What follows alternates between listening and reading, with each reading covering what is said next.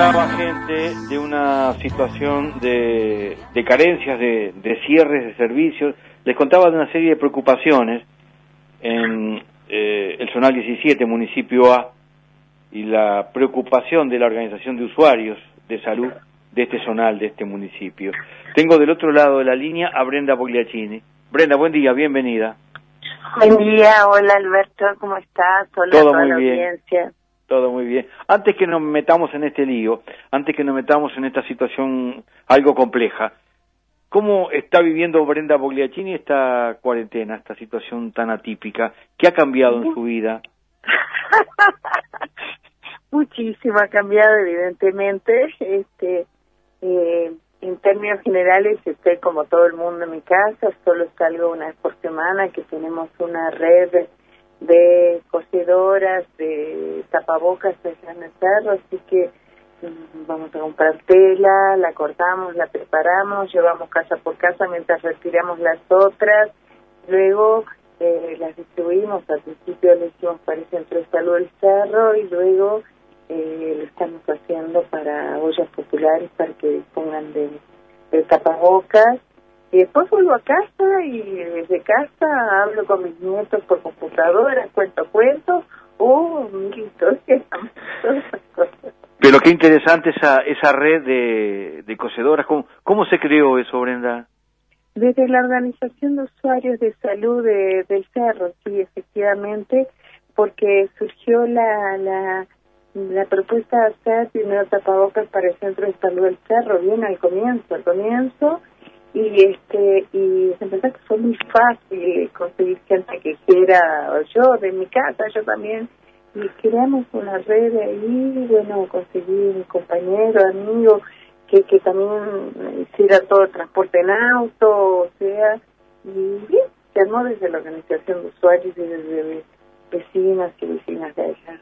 Eh, las cosedoras son dos mujeres, así que una, eh, la parte logística de coordinación son dos compañeros, Ricardo y Sandro, y, y yo estoy también en la parte de coordinación, entrega, compra y todas esas cosas. Mira qué bien, qué interesante. ¿Cuántas, cuántas cosas que se han instrumentado en estos días? Por supuesto, por supuesto. Muchas Bueno, no, nos metemos en esta realidad, eh, en esta preocupación de usuarios de la, de la salud. ¿Qué es lo que pasa? Mira, eh, a mí me parece súper importante eh, que, nos den un espacio de, para poder contar estas cosas, porque todo el tema del coronavirus genera primero un- una gran preocupación en cada uno, de maneras distintas, más ansiosas, menos ansiosas, más angustiadas, pero todos estamos como encerrados con una si- situación muy nueva que nos, nos trastoca mucho y nos descoloca. Y en realidad eh, requerimos, se necesita, como siempre, que pensemos para poder también eh, pensar críticamente qué está pasando y poder intervenir en la manera que cada uno pueda o crea. ¿Qué es lo que sucede? Este, eh, este coronavirus tiene como gran norte todos los días una conferencia de prensa es como si estuviéramos en una situación de guerra y los comandantes, los comandantes que dicen, que informan y después este, te van informando. Pero en realidad esto es una situación, este, es una pandemia, algo nuevo, pero que toman medidas que muchos podemos pensarlas, analizarlas y, y ver si están bien o están mal. O sea que hay que ir abriendo la cabeza para buscar cuáles son las mejores soluciones. Una de las decisiones que se tomó este, fue cerrar las políticas descentralizadas. Lo que se llama el primer nivel de atención, que había sido una de las grandes construcciones de estos últimos 15 años, digamos, ¿no? Y eso eh, hay en barrio, eso es a nivel de ACE, pero también es a nivel privado. Lo que pasa es que a nivel privado que tiene una política más eh, menos clara y menos contundente de atención a primer nivel. ¿Qué es eso? Son las políticas más cerca tuyo, de mayor accesibilidad. Y en muchos barrios eso es clave para la vida y para el cuidado de salud. Por eso ha habido un mejor nivel de acceso a la salud en todos estos años. Y eso para nosotros, para la organización de usuarios del I7, es una pieza clave a defender. En el allá en el municipio hay hay 24 policlínicas descentralizadas distribuidas en el territorio, ¿no? Que tienen su equipo de salud, su médico familia, su enfermera, etcétera. Eso ahora había 23 cerradas hasta que el tiempo lo dijera. Entonces sí habían replegado los los este, los funcionarios o los médicos a los centros de salud segundo nivel que se llama que son los en el cerro el centro de salud de cerro que está ahí en Carlos María Ramírez y Grecia.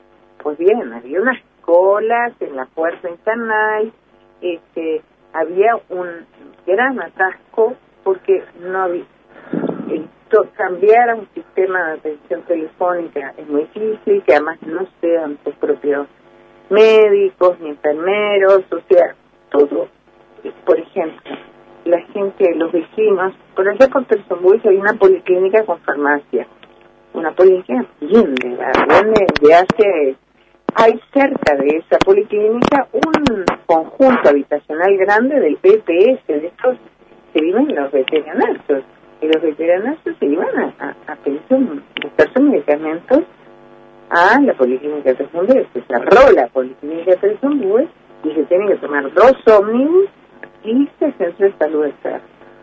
Eso generó de parte de ese cierre política, fue generando reacciones en actores de la salud, SUMEFAC, la Sociedad Medicina Familiar, reaccionó y nosotros empezamos a recibir todo tipo de comentarios aparte de que pasar frente al centro de salud nos producía este eh, cierto impacto, ¿no? Y era como totalmente contraproducente las indicaciones. Entonces ahí empezamos una movida, hicimos esta denuncia pública. Ayer tuvimos una reunión, este, de estas reuniones nuevas, ¿no? Por videoconferencia, con la dirección de RAP Metropolitana y la dirección del Centro de Salud del Cerro este, la dirección del Centro de Salud del Cerro es estupenda, no tiene nada que ver con esta decisión. Este, y fue una decisión que creyeron que fue la mejor y hoy la están corrigiendo. Este, en la dirección eh, de RAP, que es de la red de atención primaria de ACE, ¿no? De todas maneras, a nosotros nos parece que hay que seguir discutiendo esto, porque tenemos la impresión que hay que abrir más todavía, porque se abrieron algunas, ahora hay 13 policlínicas en el territorio abiertas, en parte porque la Intendencia dejó abiertas sus policlínicas. Más allá que las policlínicas de la Intendencia hay que saber que tienen recursos humanos de ACE, entonces lo que discutimos ayer fue todo eso. Con esto lo que quiero decir es que la gente, además del riesgo de COVID-19, que es un riesgo y que hay que cuidarse, también tiene otras enfermedades, otros malestares, otros situaciones que necesita contar con la red de atención primaria. Y la red de atención primaria y sus médicos conocidos muchas veces son este, eh, un recurso muy particular, porque no es lo mismo que te atienda un médico absolutamente desconocido a que sea la persona que te viene siguiendo este tiempo. Esta fue una primera pelea que vimos, pero nosotros seguimos estando muy preocupados por otras cosas. Y, y, en esto queremos como compartirlo con los ciudadanos, como para pensar juntos, como para que estemos eh, como con la cabeza abierta y tratemos de levantar la voz a través de las redes o a través de los medios que sea o buscando porque hay redes que la gente se nuclea eh, y, y, y, junta voces, escribe cosas. Necesitamos opiniones, este, ¿por qué?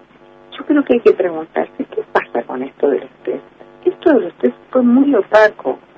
Nosotros pasamos un segundo comunicado de prensa donde señalamos que nosotros exigimos que estos test y los criterios para hacer los test sean criterios transparentes, porque fueron criterios, primero se dijo que se iban a hacer una cierta cantidad por día, no se hicieron, no supimos por qué. Después nos dimos cuenta que para los mutualistas, para los empresarios privados, el dinero es fundamental. ¿Quién paga, muchachos?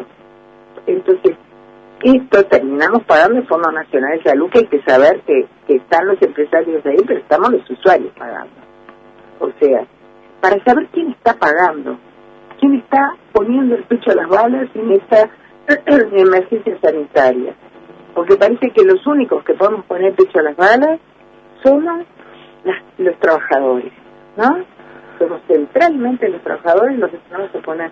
Entonces, ahora nosotros estamos preocupados por saber los criterios, porque en realidad hay una discusión que es técnica, pero también en parte son eh, criterios que los ciudadanos podemos saber y podemos opinar. No para decir el sí o el no definitivo, para dar una opinión, para que seamos parte. Por eso era el Sistema Nacional Integrado de Salud. Los usuarios también formábamos parte. Para este gobierno todas las decisiones los usuarios están afuera.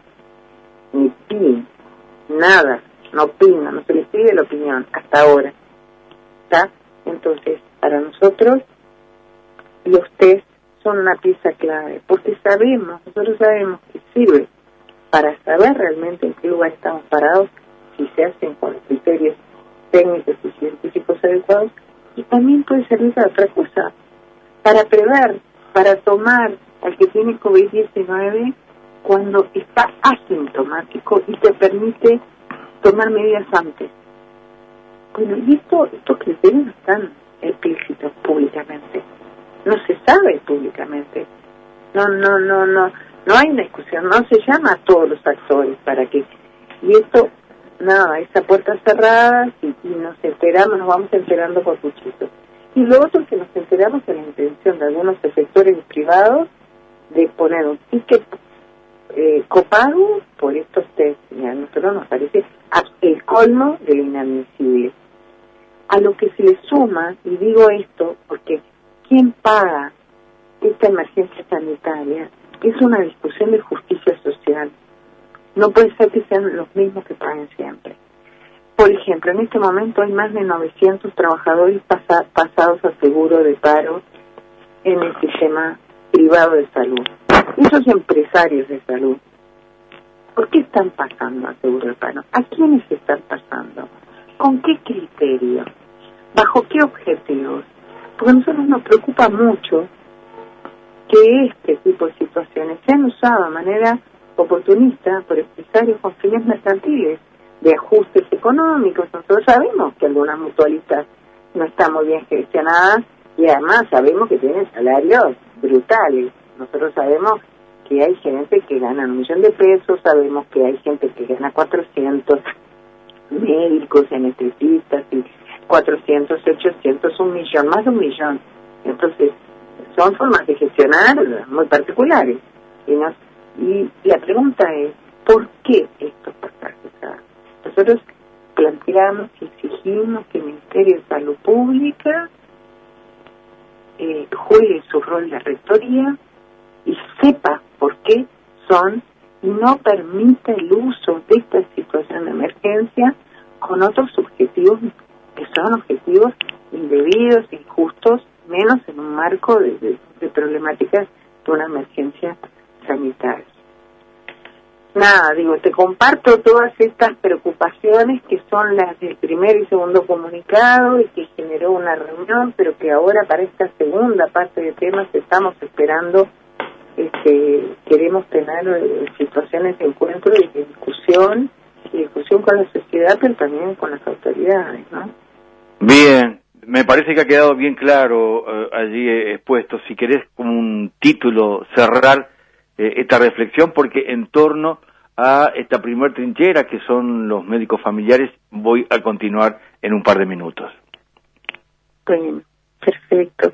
Eh, yo lo, lo último que quería decir es que ayer tuvimos una reunión con otra reunión virtual, obviamente, es esto que estamos aprendiendo todos ahora, estas reuniones de videoconferencia con la organización, nosotros somos la organización de usuarios de Salud de Zona 17.